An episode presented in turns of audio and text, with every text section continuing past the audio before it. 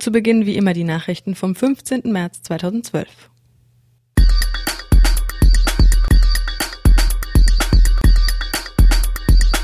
Die Grünen tilgen das Grün bei der GAF schon mal auf Vorrat. Die grüne Alternative Freiburg, kurz GAF, welche im Gemeinderat der Stadt durch Conny McCabe und Monika Stein repräsentiert wird, wurde in einem Artikel des Freiburger Amtsblatts nur noch als AF bezeichnet. Am 21. März ist die Verhandlung am Freiburger Landgericht. Die Fraktion der Grünen will der Gruppierung ihren Namen streitig machen. Mehr dazu gleich in unserem ersten Beitrag. Am heutigen Donnerstag um 11 Uhr fand eine Pressekonferenz im Freiburger Rathaus zur Abschiebung der Familie Ameti statt. Es wurde eine Petition vorgestellt, die beim Petitionsausschuss des Landtags eingereicht wurde. Der Härtefallantrag der Familie war im Vorfeld aus unbekannten Gründen abgelehnt worden. Frau Ameti ist schwer traumatisiert. Eine medizinische Behandlung wäre in Mazedonien kaum möglich. Die Ametis sind bereits seit 1992 mit erzwungener Unterbrechung in Deutschland geduldet. Man hofft auf den Erfolg der Petition, obwohl es sich hierbei nur um eine Empfehlung handelt, denn die endgültige Entscheidung fällt die Landesregierung.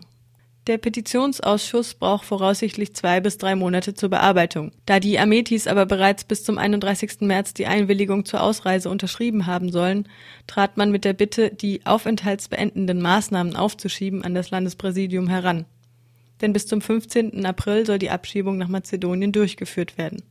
Der Gemeinderat ist in einem solchen Fall zwar nicht zuständig, hat aber gewisse Handlungsmöglichkeiten, sagte der Anwalt der Familie Udo Kaus im Interview mit ADL.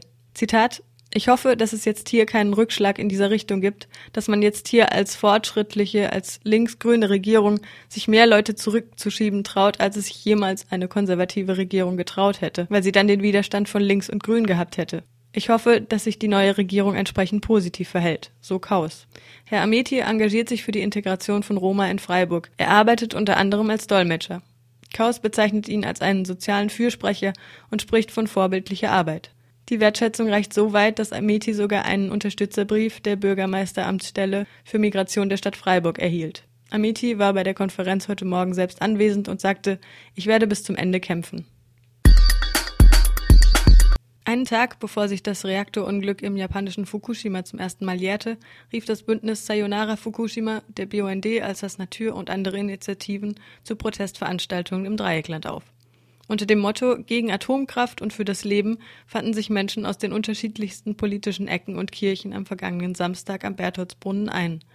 Mit dabei ist seit neuestem auch die CDU. Außerdem waren Gäste aus Japan zugegen, die sich für die Unterstützung bedankten und gleichzeitig bestätigten, dass die Bewegung in Japan stetig wachse. Nicht nur das Gedenken an Fukushima, sondern auch der Ärger über die weiterhin laufenden Kernkraftwerke weltweit trieb die Menschen am Wochenende auf die Straße. Wilfried Tellkämpfer von der Linken klagte bei der Kundgebung die Stromkonzerne an, nur möglichst schnell viel Geld mit dieser Energieproduktion verdienen zu wollen. Der Freiburger SPD-Kreisvorsitzende Walter Krögner verwies auf regenerative Energien wie Sonne, Wind und Wasser. Danach führte eine Fahrradtour nach Fessenheim. Vor Ort, am Haus der Energien, Maison des Energies, oberhalb des AKWs am Rhein gelegen, versammelten sich etwa 1000 Menschen aus Deutschland und Frankreich. Das Programm beinhaltete eine zweisprachige Kundgebung, einen kurzen Demonstrationszug zum Eingang des AKWs und eine abschließende Tanztheater-Performance. An dem Zaun, der die Demonstrierenden vom Kernkraftwerk trennte, waren Parolen wie Strom produzieren ist unser Metier, die Sicherheit ist unsere Pflicht und das Atomkraftwerk ist sicher, es soll bleiben angebracht. Es war allerdings nicht ersichtlich, auf wessen Initiative hin dies erfolgt war.